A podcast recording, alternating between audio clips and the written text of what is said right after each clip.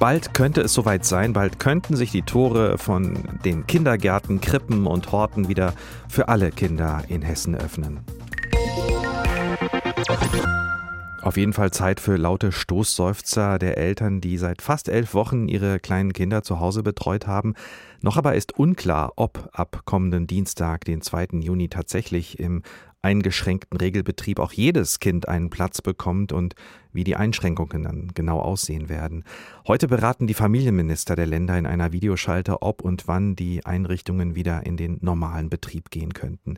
Und neben all diesen Ungewissen, Ungewissheiten für Kinder und Eltern und Einrichtungspersonal steht natürlich noch eine andere Frage im Raum. Wie gefährlich ist der Besuch in Krippe, Kita oder Hort eigentlich für die Kinder? Wie hoch ist das Infektionsrisiko? Julia Hummelsieb aus der HR-Info-Redaktion beschäftigt sich seit Beginn der Pandemie jeden Tag mit SARS-CoV-2 und auch mit diesen Fragen. Julia, wie infektiös, also ansteckend für andere sind infizierte Kinder? Naja, darüber kann man wohl eins bereits relativ sicher sagen. Kinder sind sicher nicht infektiöser als Erwachsene. Vielleicht denken da jetzt einige an die zurzeit heiß diskutierte Studie an der Berliner Charité, die ja Christian Drosten, der Leiter der Virologie dort mitverantwortet. Die besagt ja aber auch nur, dass Kinder die gleiche Menge an Virus im Rachen haben wie Erwachsene. Und das spricht dafür, dass sie genauso ansteckend sind wie Erwachsene, aber eben nicht mehr. Heißt also, Kinder treiben das Infektionsgeschehen nicht im besonderen Maße an, stecken also nicht mehr Personen Personen an als infizierte Erwachsene. Das sagt auch die Weltgesundheitsorganisation und die zieht diesen Schluss aufgrund von Studien aus verschiedenen Ländern. Und es ist sogar so, dass manche Studiendaten darauf hindeuten, dass Kinder unter zehn Jahren sogar noch weniger ansteckend sind als Erwachsene. Und auf Grundlage dieser Studien hatten ja auch äh, letzte Woche unter anderem die Deutsche Akademie für Kinder- und Jugendmedizin und der Berufsverband der Kinder- und Jugendärzte in Deutschland dafür aus, hatten sich dafür ausgesprochen, Grundschulen, Kindergärten, Krippen schnell wieder zu öffnen. Ja, ganz genau. Die Verbände, darunter ja auch die Deutsche Gesellschaft für Pädiatrische Infektiologie, die haben in ihrer Begründung unter anderem auch das Beispiel der Nieder Niederlande angeführt. Dort haben die Behörden aus den offiziellen Fallzahlen keinen einzigen Fall gefunden, bei dem ein Kind die Quelle der Ansteckung war. Und auch Studien aus China zeigen, dass Kinder nur sehr selten die Initialfälle von solchen Infektionsketten gewesen sind. Dazu muss man aber eins bedenken. Schulen, Kindergärten und Krippen, die haben am Anfang der Pandemie weltweit fast überall ganz schnell zugemacht, genau wie hier in Deutschland. Da war es ja in der Woche vom 16. März an und die Kinder hatten somit kaum Kontakte außerhalb ihrer Familien, um sich und dann eben auch andere überhaupt anstecken zu können. Und damit schränken die internationalen Wissenschaftler ihre Studienergebnisse auch stets ein. Und wie anfällig sind Kinder, selbst infiziert zu werden? Na, dazu gibt es äh, zum Beispiel eine Studie aus Shanghai, die wurde im April veröffentlicht und da heißt es, dass sich die untersuchten Kinder unter 15 Jahren aus Shanghai und Wuhan weniger oft angesteckt haben als Erwachsene, also offenbar weniger empfänglich für das Virus sind. Das lässt sich auch in Zahlen ausdrücken. Laut dieser Studie sind Kinder ein Drittel weniger anfällig, sich zu infizieren als Erwachsene. Es gibt aber auch andere Studien, die da keinen Unterschied zeigen. Da herrscht also noch viel Unklarheit. Wenn wir mal auf die reinen Infektionszahlen in Deutschland Deutschland gucken und eben im Hinterkopf behalten, dass die nicht den normalen Alltag abbilden mit normalem Schul- und Kita-Betrieb, dann zeigt sich, dass laut Robert Koch Institut aktuell nur 2% aller Infektionsfälle Kinder unter 10 Jahren sind und knapp 4,5% Kinder und Jugendliche zwischen 10 bis 19 Jahren.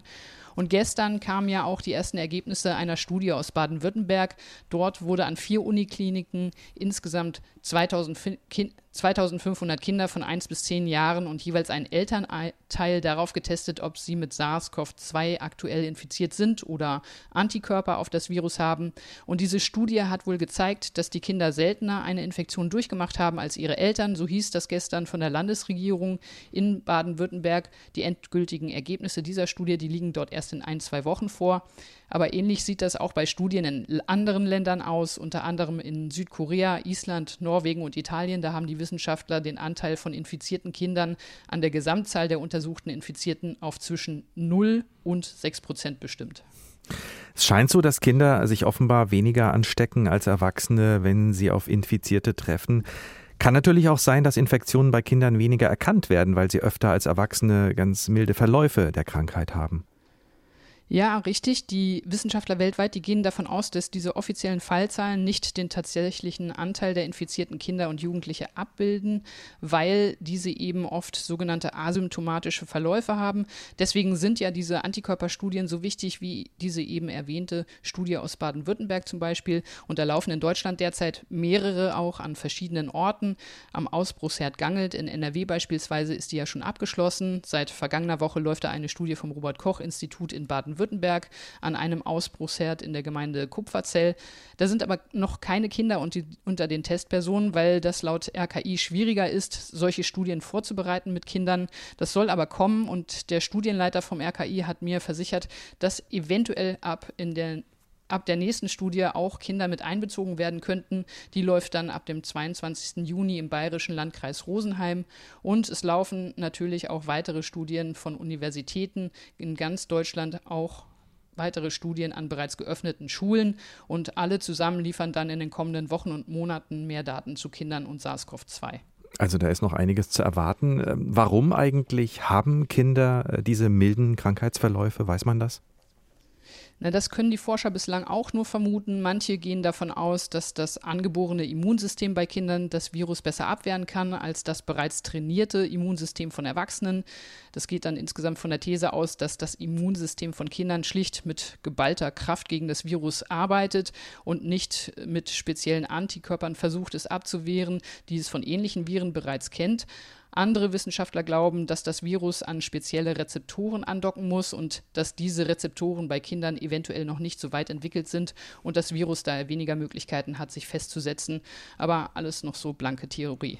Und wenn Kinder dann äh, doch an Covid-19 erkranken, was haben sie dann? Die haben meist leichten Schnupfen und meist leichten, Hus und meist leichten Husten, manchmal auch Durchfall. Fieber haben weniger als die Hälfte der infizierten Kinder. Das ist also alles ziemlich unspezifisch. Solche Symptome haben ja zumindest mhm. jüngere Kinder quasi andauernd. Es gibt aber auch schwere Krankheitsverläufe bei Kindern, selten zwar, aber es gibt sie. Da zeigt sich in den Zahlen des Robert Koch Institut, dass das oft Kinder mit Vorerkrankungen sind. Letzte Woche hatte ein Viertel der Kinder, die im Krankenhaus auf einer normalen Station in Behandlung sind eine Grunderkrankung. Und bei denjenigen, die letzte Woche auf Intensivstationen lagen, hatte mehr als die Hälfte eine Grunderkrankung. Erkrankung. Und auch die verstorbenen Kinder in Deutschland, die hatten alle Vorerkrankungen. Bislang sind das drei Kinder im Alter zwischen drei und 18 Jahren, die mit positiver Covid-19-Diagnose in Deutschland verstorben sind. Und diese schweren und diese schweren Entzündungen der Blutgefäße bis hin zu Organversagen im Zusammenhang mit Covid-19, ähnlich dem Kawasaki-Syndrom, von denen gibt es in Deutschland bislang nur sieben acht Fälle bundesweit. Und da haben wir ja aber jetzt in den letzten Wochen aus Frankreich, Norditalien, Großbritannien und New York einige mehr Fälle von einigen mehr Fällen gehört. Und das beginnt meist mit Bauchschmerzen, Durchfall und Erbrechen.